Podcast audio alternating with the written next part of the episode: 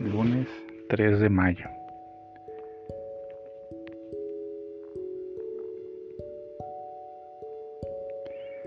Jesús nos invita a reconocer el testimonio de su palabra y en el testimonio que de Él da el Padre por medio de las obras que realiza.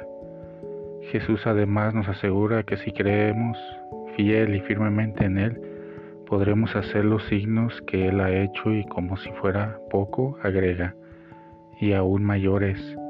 Pero para todo ello es necesaria la fe, verdadera, madura, instruida.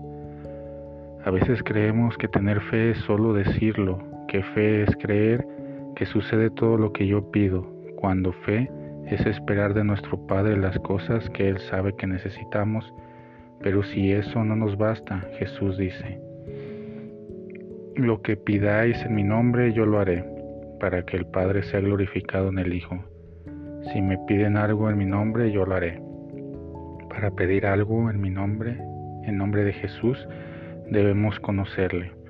Pedir es saber orar, no solo una lista de peticiones, sino una oración afectiva, de alabanza, de glorificación, de reposo, de humilde súplica Salgamos de nuestra ignorancia religiosa y vayamos al encuentro de Jesús para conocerle más y mejor cada día. Busquémoslo en la oración, en su palabra, en la formación de los grandes padres de la Iglesia, los teólogos de sana doctrina y los documentos de la Iglesia. María, Reina de los Apóstoles, enséñanos a ir al encuentro de Jesús y a permanecer con Él.